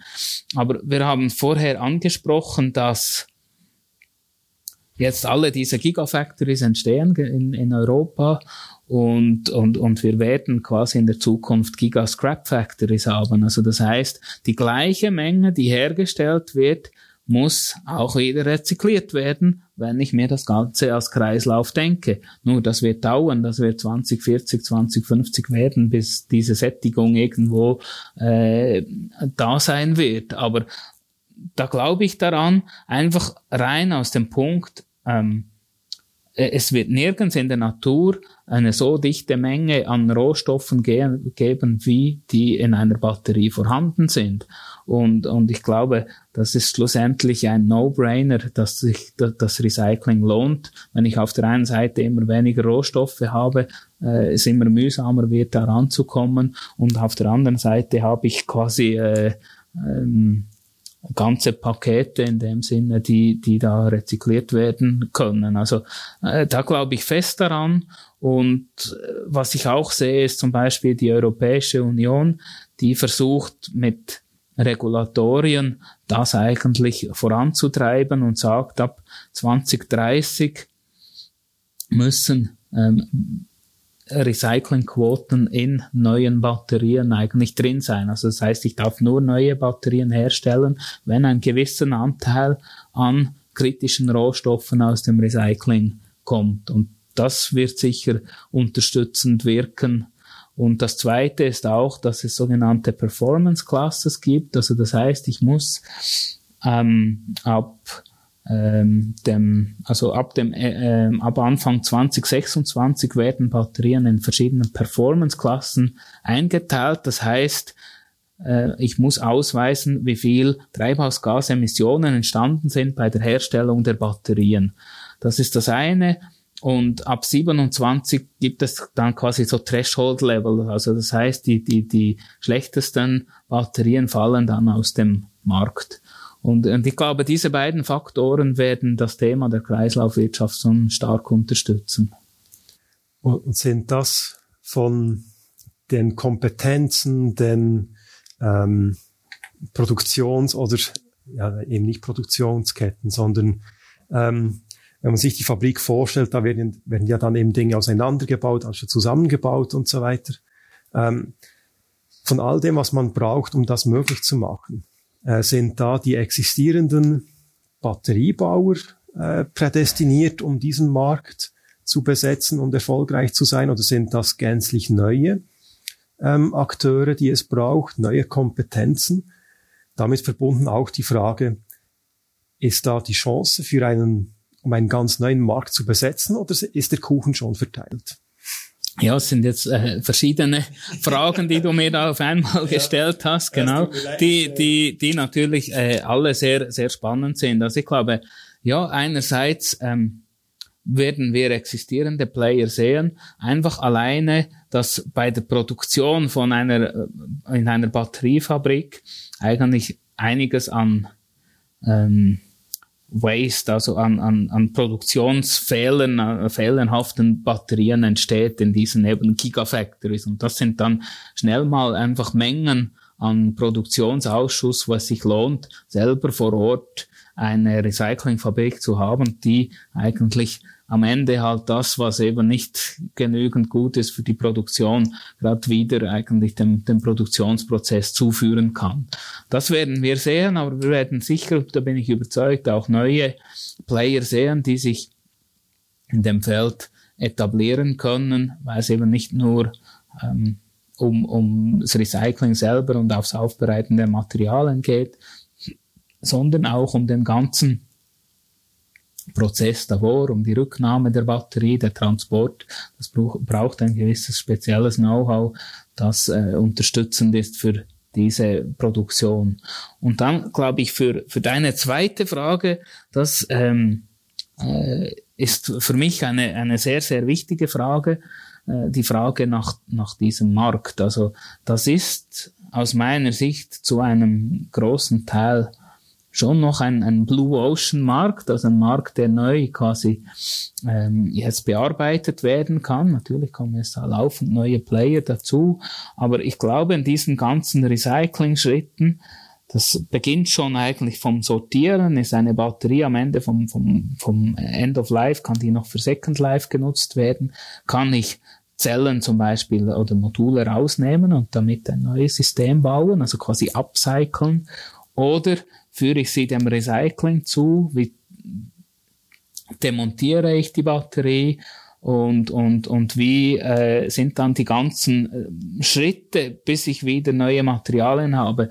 Das sehe ich als eigentlich sehr, sehr großes Potenzial, gerade für die Schweizer Industrie und die Schweizer KMU-Landschaft, um sich dort ein Stück von diesem Kuchen zu holen. Und glaubst du, dass wir hier ähm, von einer Größenordnung, sagen wir jetzt mal eben in 2040, 2050, dass wir da von einer Größenordnung reden, wirtschaftlich gesehen, wie eine Pharmaindustrie, Finanzindustrie oder Uhrenindustrie, also quasi die, die, die Exportschlager sozusagen oder die Wirtschaftsschlager der Schweiz. Also reden wir von solchen Dimensionen oder dann vielleicht letztlich doch eine Nische, aber vielleicht eine hochkompetente? Ja, also, also grundsätzlich der Batteriemarkt geht man ja davon aus, dass ähm, der jetzt ähm, also bis 2030 auf ähm, über 550 äh, Milliarden wachsen wird. Also dieser Markt an und für sich ist, ist riesig. Ähm, ich habe bisher keine großen politischen Bemühungen gesehen von der Schweiz, da wirklich mitzumachen, das als Schlüsselindustrie zu sehen, wie das zum Beispiel in Deutschland der Fall ist, wo man sagt, okay, kann die Automobilindustrie eigentlich nur in die nächste äh, Dekade retten, wenn ich auch die Kernkompetenz im Bereich der Batterien ähm, bei mir habe. Und, und deshalb ist, sehe ich eigentlich so ein bisschen eine, eine hoffentlich zweite Chance. Das ist einerseits bei speziellen neuen Batterie Chemien und andererseits in diesem Bereich vom, vom Recycling und, und End-of-Life-Handling in, in diese Industrie zu investieren und das als, als, als Schlüssel für, für die Schweiz zu sehen. Aber das bräuchte natürlich einen gewissen politischen Willen, dass es eben zu einer strategischen Industrie wird, wie diese Industrien, die du ähm, vorher erwähnt werden, äh, erwähnt hast. Das Potenzial ist absolut da, dass es zu dem äh, kommen kann, aber man müsste äh, da mehr investieren in dem Sinne, um, um, ähm, um dieses Potenzial zu, zu wecken. Ja. Mhm. Und was ist so deine spontane oder äh, durchdachte Meinung zur Frage, wer muss in was investieren. Also ich stelle mir jetzt mal vor, eben äh, der Staat könnte sagen, wir wollen ein starker Standort werden, deshalb gibt es irgendeinen Fonds oder so. Angenommen, das Geld wäre da. Ähm, das geht nämlich mal an Richtung Forschung, das geht Richtung äh, jetzt auch wie, wie du oder wie ihr die Swiss Battery Technology Center ähm, äh, Gruppe oder einfach die, dieser Kosmos, wo es wie ein Bindeglied ist zwischen Forschung und Industrie? Und, oder was würdest du sagen, welche Elemente bräuchte so ein Ökosystem, damit man einen starken Standort haben kann? Ja, ich glaube, ich glaube, das ist ganz ähm, wichtig. Also ich glaube, es braucht verschiedene Faktoren, die da, die da unterstützend wirken. Ähm, ich bin überzeugt, dass wir mit dem, mit dem Swiss Battery Technology Center da ähm, mithelfen können. Und zwar wollen wir äh, oder sind wir daran, eine, eine Plattform aufzubauen, ein, ein Leuchtturmprojekt da in, hier in Biel aufzubauen und zu zeigen, ähm, schaut, ähm, es gibt diesen Markt überhaupt, es wird diesen Markt überhaupt geben.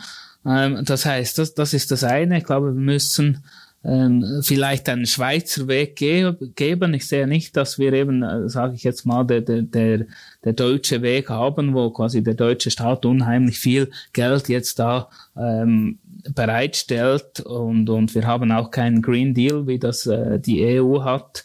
Also müssen wir irgendwie einen anderen Weg gehen und, und ich glaube, dieses Leuchtturm-Projekt ähm, ist ein Putzlestück von, von diesem Weg, in dem wir zeigen, äh, schaut, es gibt diesen Markt, es wird diesen Markt geben und lasst uns doch gemeinsam versuchen zu experimentieren und zu schauen, wo kann dann jetzt diese, diese speziellen Firmen, die wir haben, diese, die vielleicht in einem Swissmem-Verband sind oder, oder so, und die das, das Thema Batterie Recycling ist oder Sorting oder Disassembly oder so, nicht für sich entdeckt haben, wie können die davon profitieren und, und da, da, da braucht es eine Plattform. Und das ist einerseits braucht es eine physische Plattform, wo ich Experimente machen kann, wo ich ba etwas bauen kann, wo ich auch ähm, wo etwas auch schief geht und, und ich mache es neu, ich lerne und, und ich merke vielleicht, dass, dass das hier äh, funktioniert und am anderen Ort ist es etwas Falsches. Es braucht aber auch die Plattform, um sich auszutauschen und zwar nicht rein nur in, in der Branche, in der Bubble, wo ich mich bewege, sondern eben über die Bubble hinaus. Also wie, wie äh, wie merkt jetzt einer, der irgendwie einen Sondermaschinenbau macht, dass er, dass seine Technologie eigentlich perfekt für Re Recycling funktioniert? Das weiß ich heute nicht und die Firma wahrscheinlich auch nicht. So ein, ein, ein super Beispiel finde ich da die, die Firma Bühler aus Uzwil aus der Ostschweiz. Die machen eigentlich ursprünglich Mühlen und, und sind vor allem im, im Food, Food-Bereich tätig und haben dann gemerkt, dass mit eigentlich ihrem Know-how, ähm, dass sich das auf die Herstellungsprozesse auf Lithium-Ionen-Batterien applizieren lässt. Und heute sind sie da, ist, ist das ihr größtes Wachstum in der Firma, äh, dies, diese äh, kontinuierliche Herstellung der Slurry, also das heißt, diese Aktivmaterialien, die müssen vermischt werden und das können sie radikal anders, als das heute gemacht wird und sind enorm erfolgreich damit. Und, und, und, und solche Leuchttürme wollen wir da zusammen mit der Plattform in Biel aufbauen, damit, damit ähm, wir mehr Firmen da auch motivieren können, diesen Markt zu gehen, weil ich glaube, es, es, das Potenzial dafür ist da. Schon rein vom Zuhören merkt man da, äh, da steigt der, äh, der Passionslevel noch einmal äh, höher. Also das, ähm, gefällt mir sehr gut. Und so wie ich es verstehe, ist es eben auch zum Beispiel deine Rolle hier, ähm, quasi die Rolle des Enablers oder des äh, Expeditionsbegleiters oder keine Ahnung, wie man den sagen soll. Äh, genauso wie du auf das Abenteuer gegangen bist mit dem Solarboot, bist du hier zur Stelle, um mit Kundenpartnern aus Industrie, Forschung und so weiter, ist der Startup-Welt natürlich auch, eben auf solche Expeditionen zu gehen. Ähm, verstehe ich das richtig? Und du hast ja vorhin, glaube ich, auch schon das Projekt mit dem Startup Librec angesprochen. Also kannst du mir vielleicht anhand von ein, zwei Beispielen erläutern, was so ein bisschen typisch ist für euer Selbstbild und eure Rolle, die ihr hier spielen wollt in dieser, in dieser Zukunftschance der, des Recyclings und der Kreislaufökonomie? Ja, ich glaube, du hast das ganz richtig gesagt, oder? Also es gibt sicher bessere Forscher als ich, die, die eine andere wissenschaftliche Karriere gemacht haben als ich, aber die vielleicht dann eher eben in einem Punkt enorm gut sind. Und die wollen wir eigentlich zusammenbringen und, und in diese Plattform rein. Wir wollen dann Biel nicht alles neu erfinden, aber ich glaube, es braucht diese diese äh, cross- und interdisziplinäre Plattform und, und dieser Austausch und dieses, dieser, dieser, dieser Sandkasten, um etwas zu, zu, zu testen in dem Sinne und auch ein, ein glaube ich, ein Ökosystem, wo sich eben etablierte Firmen, KMUs, äh, Großfirmen, aber auch ähm, Startups darin wohlfühlen. Also ich glaube, dass wo, wo man sich austauschen kann, wo dann doch jeder für sich alleine seine IP schützen kann. Ich glaube, auch das ist wichtig, dass wenn man sieht, okay, das ist etwas, was patentrelevant ist und das ist für mich strategisch und wichtig, dann muss das auch geschützt werden. Aber ich muss mich auch bis zu einem gewissen äh, Punkt öffnen, wenn ich in einen neuen Markt gehen will und, und mal ein bisschen spielen, ein bisschen spielen. Ähm, auch mal etwas falsch machen, um danach zu lernen, wie man es richtig macht. Und ich glaube, das, das ist das, was uns, was uns hier auszeichnet, plus natürlich diese äh, fantastische Neubau, den wir jetzt haben, wo wir wirklich Firmen sich vor Ort ansiedeln können, ein Team hinbringen können, und gemeinsam etwas arbeiten kann und die Unterstützung natürlich in dem Bereich auch äh, von, von, von Seiten vom Kanton Bern, von, von, von BiAdvanced. Äh, ich glaube, das funktioniert jetzt wirklich sehr, sehr gut bezüglich der, der Standortförderung, ähm, eben mit Unterstützung bei, bei Geschäftsmodellen ähm, und, und Coaching und dann eigentlich der, der, Techno, der Technolo Technologie Enabling quasi vom, vom Switzerland Innovation Park mit bestehenden Playern wie EMPA, wie Uni Bern, wie Berner Fachhochschule und so weiter. Ja, und du hast den, den, den Sandkasten gewählt als Bild, dass man eben auch ein bisschen rumspielen und experimentieren kann. Und ich durfte ja einen Teil dieses Sandkastens einmal schon anschauen kommen und das ist ja eben, wenn man mit Batterietechnologie arbeitet, da braucht man Belüftungssystem und alles Mögliche, weil da kann ja auch mal theoretisch eben etwas schiefgehen, ist noch nicht passiert, aber ihr habt eben auch die ganze Infrastruktur und das äh, findet man auch nicht überall.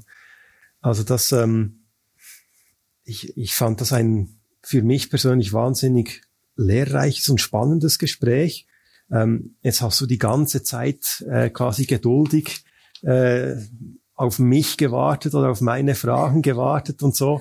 Aber ich möchte unbedingt auch dir die Gelegenheit geben, wenn du sagst, hey, äh, ich hätte sehr gerne auch äh, Frage XY gestellt bekommen, weil hier haben wir noch ganz spannende Themen. Also bitte nur zu. Also wenn du findest, irgendwo gibt es noch das ähm, gewisse Etwas, das du äh, ansprechen möchtest, ähm, ist jetzt ein guter Moment. Ja, ich glaube, ein, ein Thema, das wir vielleicht noch nicht ganz so angesprochen haben, ist, wir, wir denken heute wirklich immer noch in diesen linearen ähm, Produktionsprozessen. Also das heißt, bei Batterien, ich habe Mining, also das heißt, Rohstoffe werden gefördert, die werden äh, raffineriert, aufgeba äh, aufbereitet, dann werden Aktivmaterialien hergestellt, Batteriezellen werden hergestellt, die werden in, in, in äh, Packs und dann in, in Applikationen wie Fahrzeuge äh, integriert und kommen dann in eine Anwendung. Und ich glaube eben auf das Thema Kreislaufwirtschaft müssen wir noch einen größeren Bogen spannen und zwar sagen, ja gut, ähm, wenn ich mir einen Kreislauf zu Ende denke, gibt es doch keinen Anfang und kein Ende mehr, weil ich, ich habe noch nicht herausgefunden, wo der Beginn und das Ende von einem Kreis ist. Also das heißt, das soll ja so weitergehen und, und da, das ist für, für mich auch so ein bisschen die Essenz. Also das heißt, ich kann in Zukunft nicht mehr einfach ähm, ein Batteriepack herstellen mit der Idee, es muss so viel Energie wie möglich in diesen Batteriepack gesteckt werden. Ich kann alles verschweißen, verkleben ähm, und mir ist egal, was damit dann geschieht. Nein, wenn ich Kreislaufwirtschaft weiterdenke, muss ich eben wissen, dieses ähm, Paket wird irgendwann wieder auseinandergebaut. Und je besser ich das auseinanderbauen kann, je besser kann ich wieder aktive Materialien herstellen, je besser ich Bescheid weiß, was ist in diesen Batterien drin, desto mehr hilft mir das bei der Kreislaufwirtschaft. Und dort brauchen wir eben auch dieses Verständnis, das wir schaffen müssen für jeder einzelnen Pro, ähm, Prozessschritt in diesem Kreislauf, damit ich weiß, warum ich etwas machen muss. Und diese Denkweise äh, schaffe ich eben auch nur in dem Sinne, indem ich eine Plattform habe, wo man sich da, darüber austauschen kann und ein Verständnis schaffen kann, warum Kreislaufwirtschaft äh, oder, oder wie ich die Kreislaufwirtschaft dann auch äh, schaffe.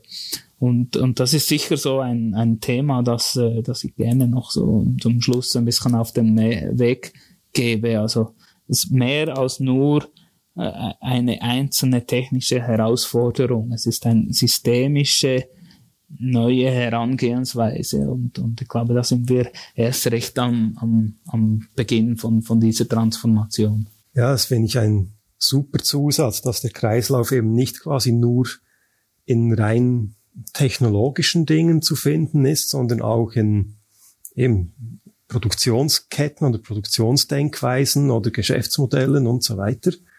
Ähm, hast du in deiner Arbeit, in deinen Projekten oder deiner, ja, einfach deiner Auseinandersetzung mit dem Thema schon so gewisse Leitfragen oder Hilfestellungen gefunden, wo du sagst, hey, äh, sei es irgendeine Firma oder irgendein Forschungsinstitut, mit einer gewissen Fragestellung kommt man in eine spannende Richtung oder startet man in spannende Gedankenexperimente hinein. Äh, gibt es solche Startpunkte, um, um diese Gedankenspiele eben zu, zu spielen? Ja, ich, ich, ich glaube schon. Ja, also wir sehen schon eine, eine Tendenz eben ähm, von, von äh, vor, vor ein paar Jahren äh, war die Tendenz, ja, was, was könnte Second Life sein? Und jetzt kommen die, die Fragestellungen schon sehr viel ähm, stärker in, in, diese, in diese Hinsicht der, der Kreislaufwirtschaft. Wir haben aktuell auch ein großes Projekt, ein sogenanntes InnoSwiss Flagship Projekt gestartet. Ich darf leider noch nicht allzu viel dazu sagen, weil die offizielle Kommunikation dann erst in ein paar Wochen ähm, dazu startet. Aber da sind, glaube ich, etwa sieben oder acht ähm, verschiedene Institute verteilt über die ganze Schweiz, also von Lausanne bis nach St. Gallen sind da, da dabei und äh, glaube ich 24 Partner ganz unterschiedlicher Natur von, von wirklich äh, aus der ganzen Schweiz, aus allen Sprachregionen sind da mit dabei und wollen unterstützen, wie man diese Kreislaufwirtschaft äh, voranbringt. Also da sehe ich schon, dass das ein, ein großes Thema ist und dass es auch auf breites Interesse in dem Sinne stößt. Also das ist äh, für mich eine, eine positive Tendenz, die, die man da angestoßen hat. Und wenn man ähm, selber quasi wirklich hineintauchen will oder hineinstarten will, ähm, mit wem spricht man am besten oder auf welcher Webseite informiert man sich am besten oder was sind so diese einfachen ersten Schritte, um den Ball ins Rollen zu bringen? Ja, also es gibt sicher immer die Möglichkeit, dass man sich, äh, äh, dass man das Swiss Battery Technology Center googelt und, und zu uns kommt. Ähm, und das andere ist auch, wir haben die iBat Association gegründet vor rund zwei Jahren und haben eigentlich der ganze Forschungsbereich in der Schweiz zusammengeschlossen zu einem Verein und auch die, die Batterieindustrie da mit eingebunden. Wir sind aktuell, glaube ich, 15 äh, Labs in der Schweiz, die im Bereich Batterien tätig sind und äh, ungefähr 60 Firmen, äh, die da mitmachen in, in die äh, in dem Verein dabei sind, die eben äh, für, für, für die das Batteriethema sehr wichtig ist. Und ich glaube, das ist auch ein sehr guter ähm, Punkt, um sich äh, dem Thema anzunähern, weil man dann sieht, okay, dass jetzt vielleicht ähm, äh, der Paul Scherrer Institut oder die EPFL oder, oder wir hier in Biel sind die richtigen Ansprechpartner und ja, deshalb würde ich sagen, eben die IBAT Association, äh, geschrieben ibat.swiss ist die Webseite. Äh, das ist sicher auch ein sehr gutes Einfalls Tor, um, um sich in diese, um sich dieser neuen Welt zu erschließen. Okay. Und jetzt äh, eine etwas äh, mit Augenzwinkern gemeinte Abschlussfrage. Wir haben angefangen mit deiner Weltumrundung, wo du zum Teil für Dutzende Tage und Tausende von Kilometern einfach alleine warst, Piraten dich angegriffen haben, ähm, du potenzielle Abschiedsbriefe schreiben musstest und, äh, und so weiter. Und jetzt die Herausforderung, die Batterie in eine Kreislauf-Zukunft zu bringen. Welche Herausforderung äh, ist für dich die größere? Ja, ich, ähm, ich, ich glaube, wichtig ist beides habe ich nicht alleine gemacht und werde ich nicht alleine machen. Bei, bei Planet Solar waren wir vier Leute als Crew und zusammen haben wir das erreicht, diese, diese Weltumrundung äh, zu erarbeiten. Natürlich hatten wir auch noch ein Team an Land, das uns unterstützt hat, aber äh, es war quasi dieses äh, die, diese gemeinsame Vision, wir müssen wieder oder wir wollen unbedingt um jeden Preis wieder zurück nach Monaco. Dort haben wir gestartet und das haben wir gemeinsam erreicht. Und ich denke, bei der Kreislaufwirtschaft ähm, ist es äh, äh ganz ähnlich. Es braucht vielleicht Figuren, die da vorne weggehen, aber schlussendlich äh, kann das niemand alleine schaffen, auch die ganzen Herausforderungen von den äh, Treibhausgasemissionen und dem Klimawandel kann man nicht alleine schaffen. Das geht nur, wenn jeder seinen Teil dazu leistet. Und äh, ich glaube, es ist eine große Herausforderung, aber wenn wir das gemeinsam anpacken und vor allem als Chance verstehen, als Chance für neue Geschäftsmodelle, für neue Innovationen, für eine bessere Zukunft, für, für eine enkeltaugliche Zukunft, dann ähm, ist das ein, eine, eine tolle Sache, das gemeinsam zu machen und, und macht dann auch sehr viel Spaß, das gemeinsam zu tun. Äh, ich, ich danke dir vielmals, Christian, dass du ähm, mich auf diese Reise genommen hast in die spannende Welt der Batterien und was sie alles bedeuten für die Wirtschaft, Gesellschaft, für die Zukunft und ja, wie komplex äh, das alles ist. Und ich hoffe, dass dieses Gespräch auch quasi eine Art Einladung ist jetzt an, äh, an die Welt oder an die Schweiz und so weiter, äh, sozusagen Crewmitglied zu werden jetzt von, von dir oder von eurer Reise in die Kreislaufwirtschaft. Das würde mich sehr freuen und in diesem Sinne wirklich herzlichen Dank auch für deine Zeit. Ganz herzlichen Dank, Christian. Und äh, ja, die Türen sind offen hier in Biel.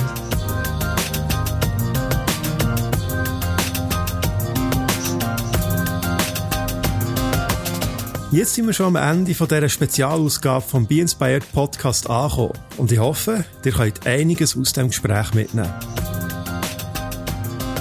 Das Gespräch jetzt mit dem Christian Ochsenbein ist eine Spezialepisode gewesen, sie aus meinem ganz persönlichen Podcast-Archiv stammt. Ihr findet die Interviewsammlung unter dem Namen Sparker Podcast auf allen Podcast-Portalen und könnt den Sparker Podcast auch sehr gerne abonnieren. Im Sparker Podcast sind herausragende Persönlichkeiten zu Gast, die einiges zu bieten haben zum Thema Leadership, Innovation, Technologie oder Unternehmertum. Weitere Gäste umfassen zum Beispiel der Abenteurer Bertrand Picard, die Trainerlegende Ottmar Hitzfeld oder der unterhaltsame Chief Creative Officer von einer weltweit führenden Werbeagentur, der einiges darüber erzählen kann, wie man seine Kreativität oder die vom ganzen Team kann hochhalten kann. Mein Name ist Christian Lundsgaard und ich würde mich sehr freuen, wenn ich euch in Zukunft sowohl bei meinem persönlichen Podcast und auch hier beim Be Inspired Podcast wieder dürft begrüßen.